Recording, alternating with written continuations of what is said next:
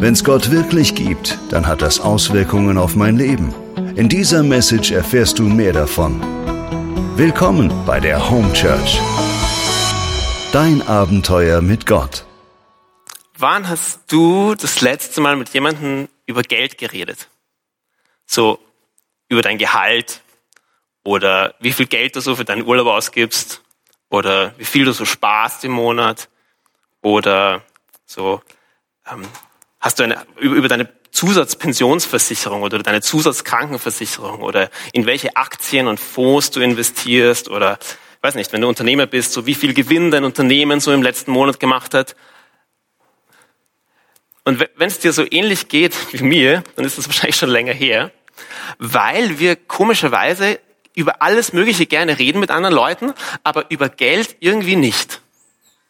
Geld ist irgendwie noch so eines von diesen wenigen Tabuthemen, die wir in unserer Gesellschaft haben.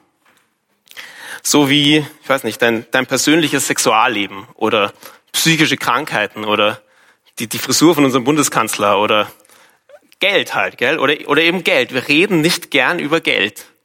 Und interessanterweise ist es aber so, dass das nicht in allen Ländern und Kulturen so ist. Also zum Beispiel in skandinavischen Ländern, in den meisten, ist, wird tendenziell viel offener über Geld geredet als bei uns. Das ist interessant. Und einer, der auch einen sehr offenen Umgang mit dem Thema hatte, der sehr offen über Geld geredet hat, war Jesus. Und über das, was er über Geld denkt, der hat eine sehr klare Meinung dazu, nämlich wie so dieses Verhältnis zwischen Gott und Geld und, und mir und so, wie es so sein soll. Und deswegen heißt diese Message und auch die nächste Woche, das ist so eine Miniserie mit zwei Teilen, die heißt, Steffi hat schon gesagt, Geld, Gott und ich.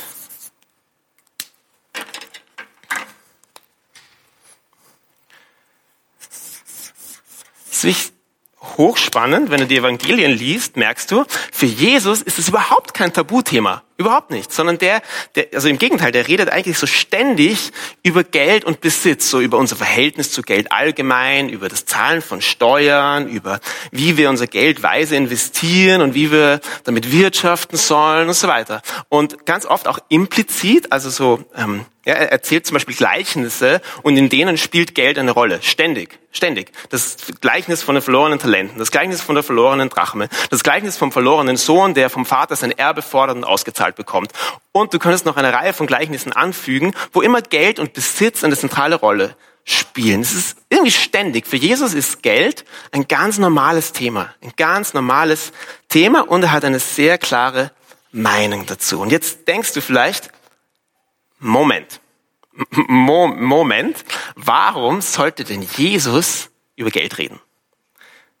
Jesus ist doch der Sohn Gottes, oder? Und also als Sohn Gottes, das sollte man doch eher so über Gott reden, oder? Und so über, über Glauben und über so, so fromme Dinge halt, oder? Aber, aber Geld, das ist doch, Geld ist doch total profan, oder? Das ist doch, was hat, was hat denn Geld mit Gott zu tun? Und ich glaube, dass ganz viele Menschen so reagieren, weil wir in unserer Gesellschaft gewohnt sind, in zwei Kategorien zu denken, so in zwei, zwei Schubladen. Und die erste Kategorie, ähm, die erste Kategorie, mache ich so einen Kreis für die. So. Die erste Kategorie, das sind so geistliche Dinge.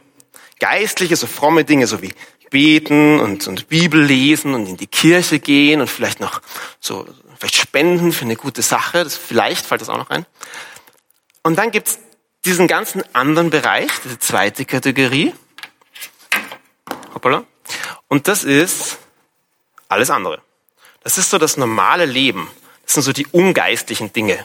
Also so, so profanes Dinge, so wie Arbeiten und, und meine Hobbys und ähm, weiß nicht, zum Friseur gehen und einkaufen gehen und, und mein, meine Kinder in mein, meine Kinder in den Kindergarten bringen und E-Mails schreiben und diese ganzen Dinge.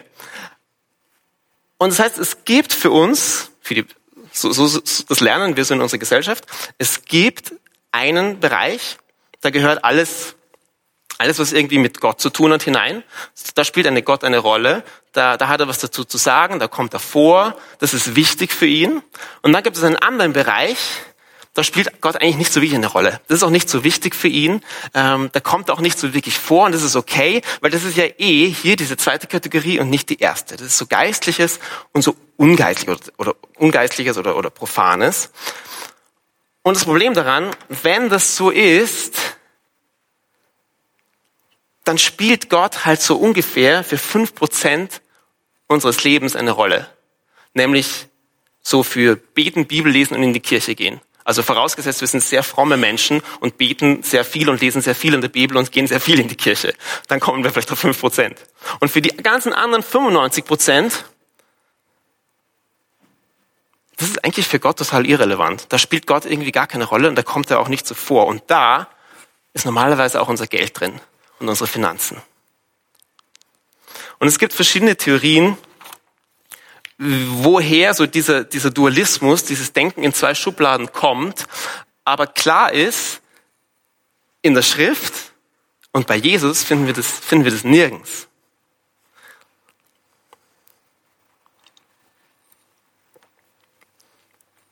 Sondern wenn wir, wenn wir die Bibel aufschlagen und wenn du anfängst, die Bibel zu lesen, so die ersten fünf Bücher sind die ersten fünf Bücher Mose, die werden auch Torah genannt.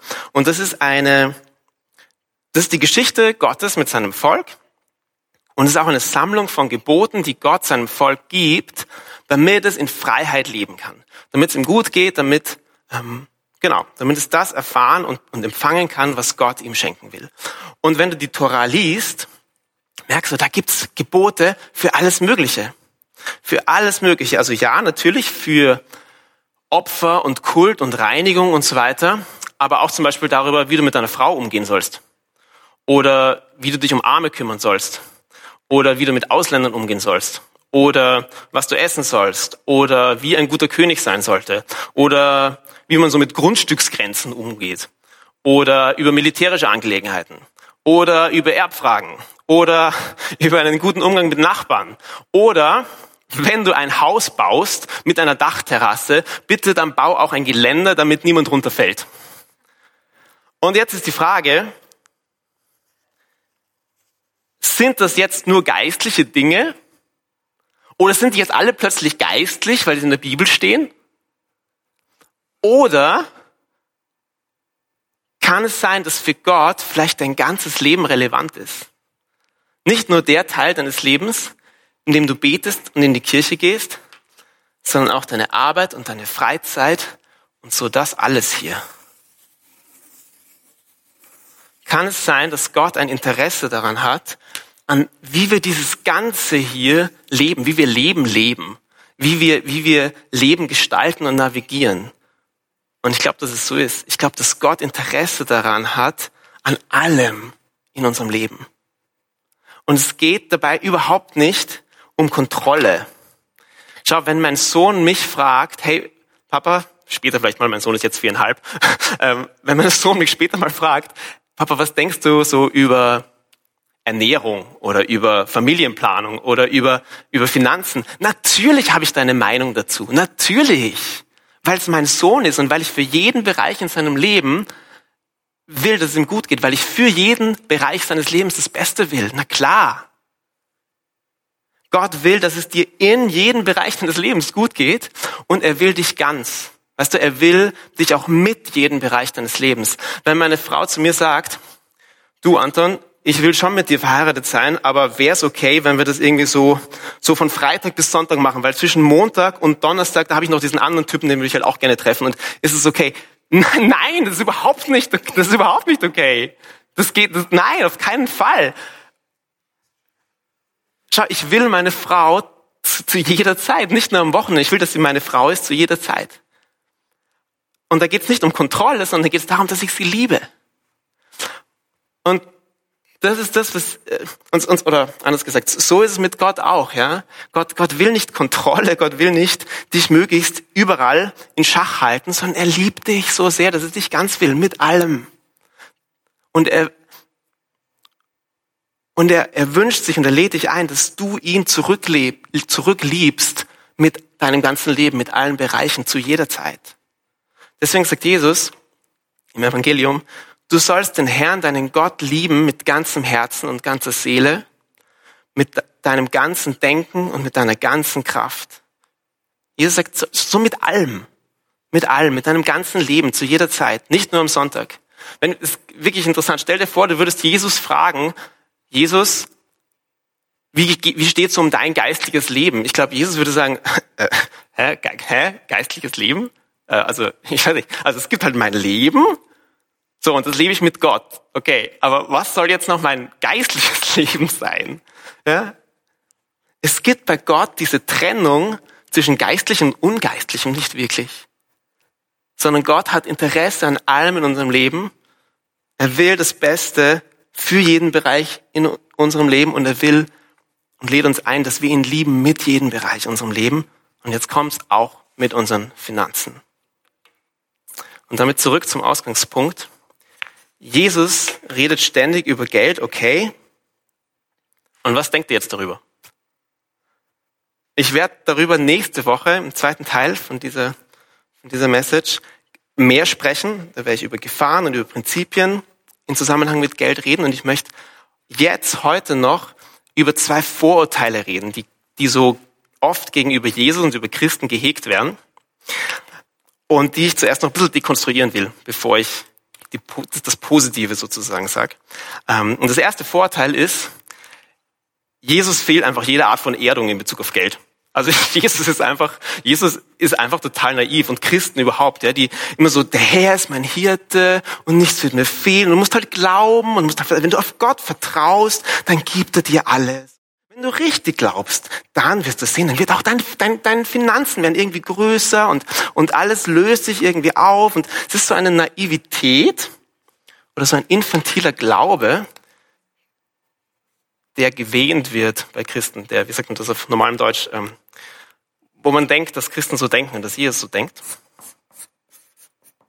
Naivität. Und was daran stimmt, ist, ja, Jesus sagt wirklich, Glauben und Vertrauen sind wichtig. Auch in Bezug auf Geld. Nämlich als Schutz vor seiner übermäßigen Sorge. Als Schutz davor, dass dein Herz die ganze Zeit darum kreist. Dazu später gleich noch mehr. Aber er sagt auch, was Gott dir an materiellem und an Besitz anvertraut, das ist abhängig davon, wie du mit dem, was du schon hast, umgehst. Wie du mit dem, was dir jetzt schon gegeben ist, umgehst, bestimmt, was Gott dir noch an mehr, an weiterem anvertraut. Das ist das Prinzip von treuer Verwalterschaft. Auch dazu nächste Woche noch mehr, aber schauen wir uns mal eine Stelle an. Jesus sagt, wer in den kleinsten Dingen zuverlässig ist, der ist es auch in den großen. Und wer bei den kleinsten Dingen Unrecht tut, der tut es auch bei den großen.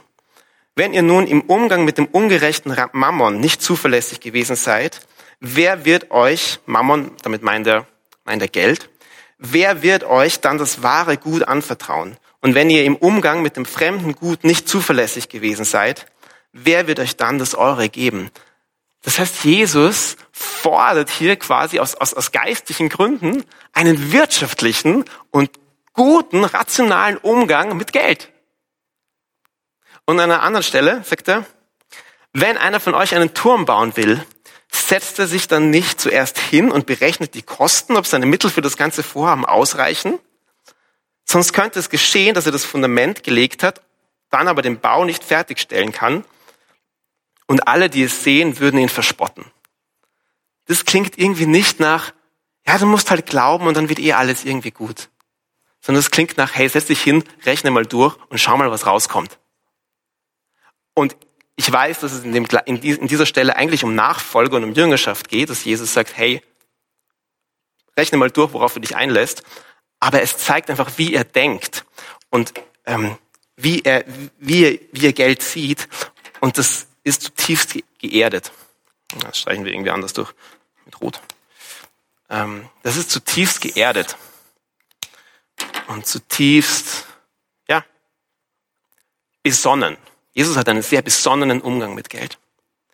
Und das Vorteil Nummer zwei, wenn es nach Jesus geht, dann wäre es doch am besten, wenn wir einfach gar nichts besitzen und wenn wir möglichst arm werden, wenn wir möglichst das Geld einfach alles verkaufen und den Armen geben und ja nicht nicht zu viel haben, nicht zu viel besitzen, nicht zu teure Sachen, besonders Christengeld. Bei Christen hat ja Geld ganz oft sowas schon überhaupt einfach Geld zu haben, ist irgendwie so schon fast schon unmoralisch.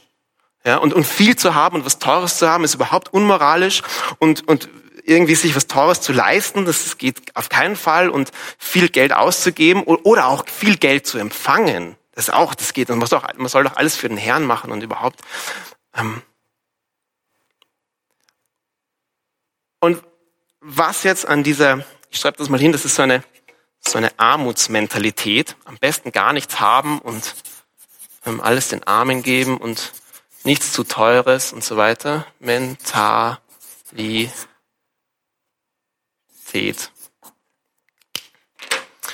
Und nochmal, was jedes ist ja grundsätzlich so. Jedes Vorurteil hat einen Kern von Wahrheit. Gell? Ähm, und auch hier gibt es einen Kern von Wahrheit und die Wahrheit da drin ist, Jesus hat wirklich eine tiefe Skepsis gegenüber Reichtum und Besitz, gegenüber so einem, ich will das, ich will das für mich haben. Ich will das haben.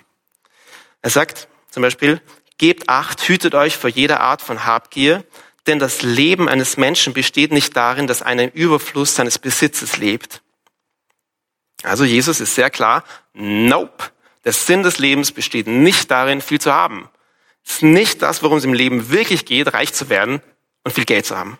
Und möglichst teure Sachen zu haben und das neueste iPhone zu haben. Und darum geht's nicht. Und es sagt auch, Reichtum kann sogar eine Gefahr im Leben mit Gott werden. Nämlich deswegen, weil, schau, wenn du viel hast, ist die Gefahr einfach naturgemäß viel größer, dass du dein Herz dran hängst, dass du ständig drum, drum kreist. Und Jesus sagt, dein Herz soll Gott allein gehören.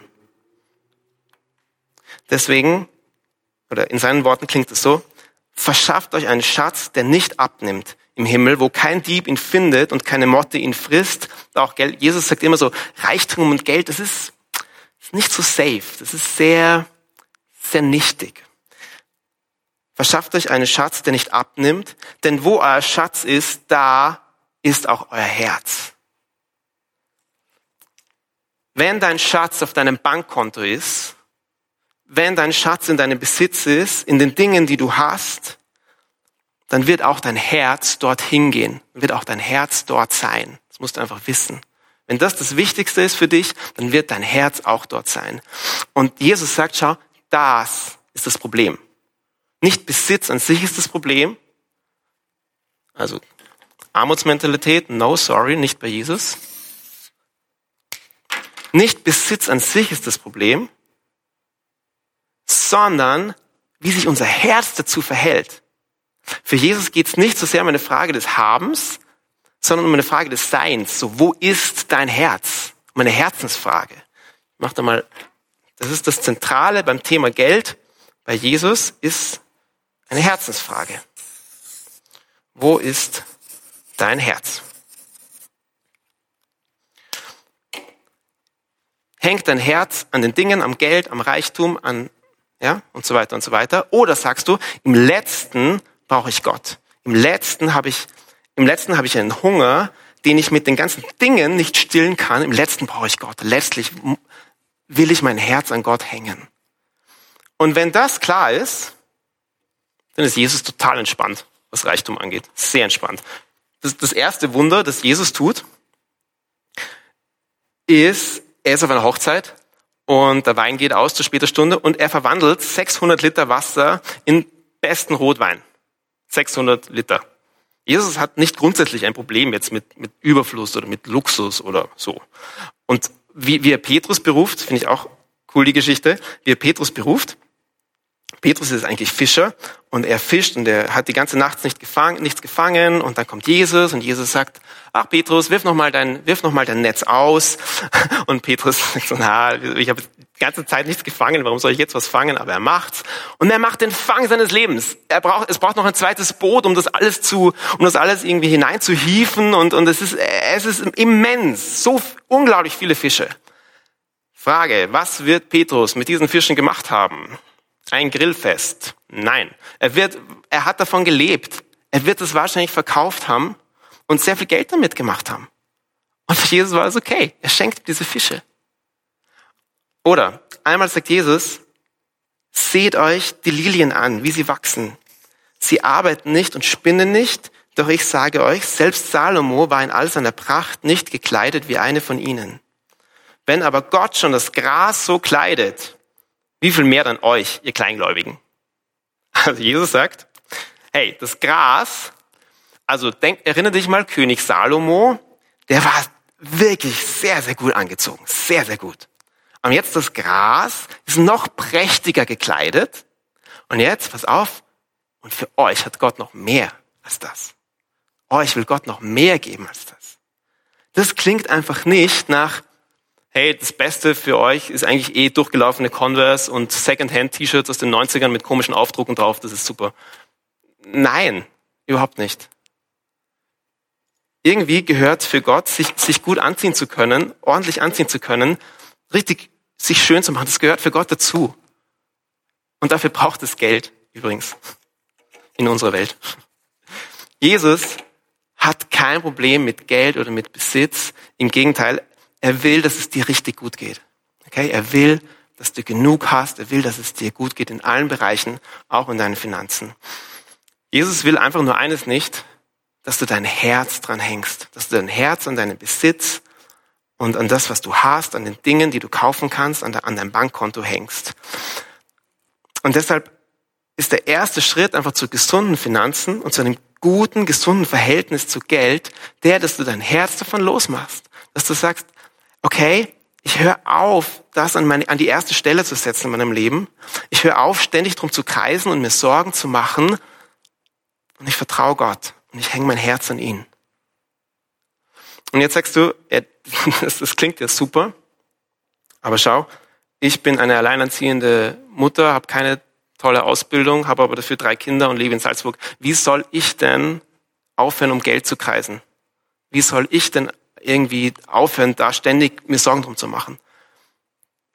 Und meine Antwort ist, ich, ich weiß es auch nicht genau. Ich weiß es nicht, ich weiß aber, dass es in einer Not immer sehr schwierig ist, sein Herz zu lenken.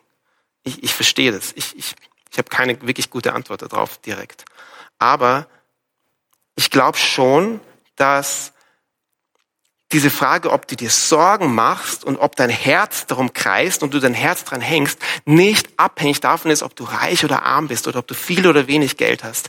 Ja, es gibt reiche Leute, die machen sich genauso viel Sorgen um ihr Geld wie Arme. Die, die fragen sich halt dann nicht, wie sie die Schultasche für ihr Kind kaufen sollen, aber die fragen sich halt dann, was sie jetzt mit ihren Aktien machen, die jetzt in den letzten Wochen abgestürzt sind und wie sie mit ihren fünf Häusern umgehen, die sie alle renovieren müssen. Und da, und da muss man sich Sorgen machen und wen sie jetzt in ihrer Firma anstellen und wen nicht. Und du kannst dir tausend Sorgen machen, auch wenn du viel Geld hast, verstehst du?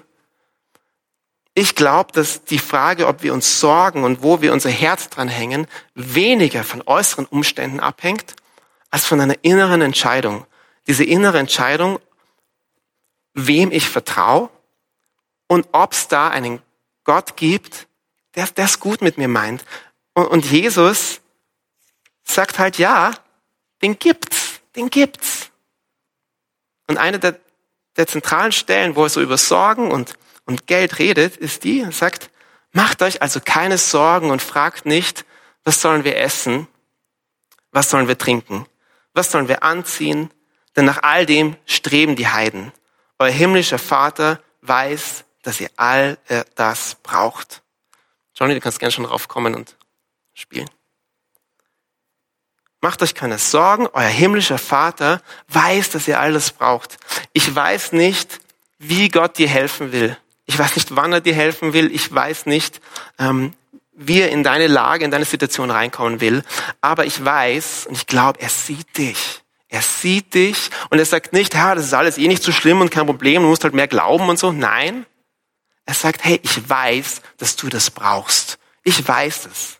Okay? Es ist okay. Es ist normal, Geld haben zu wollen. Es ist normal, gut versorgt sein zu wollen. Ich weiß, dass du das brauchst. Ich sehe dich. Aber bitte, deswegen häng dein Herz nicht an Geld und an, an Finanzen und Besitz, sondern häng dein Herz an mich und lass uns da gemeinsam durchgehen. Gott hat gute Pläne mit dir und auch mit deinen Finanzen. Und wir schauen uns das nächste Mal dann an, wie das, wie das genauer ausschauen könnte. Aber der erste Schritt ist, lass Gott in diesen Bereich deines Lebens hinein. Mach, hör auf, in diesen zwei Kategorien zu denken und sag, hey, Geld, na klar, kommt da Gott auch vor. Und mach dein Herz los von all den Dingen und dem Besitz, so gut es geht, und häng dein Herz, so gut es geht, an Gott, der dich sieht und weiß, was du brauchst. Amen. Das war die Message zum Sunday Morning. Wenn du am Reich Gottes mitbauen und uns unterstützen möchtest, dann geh auf www.home-church.cc.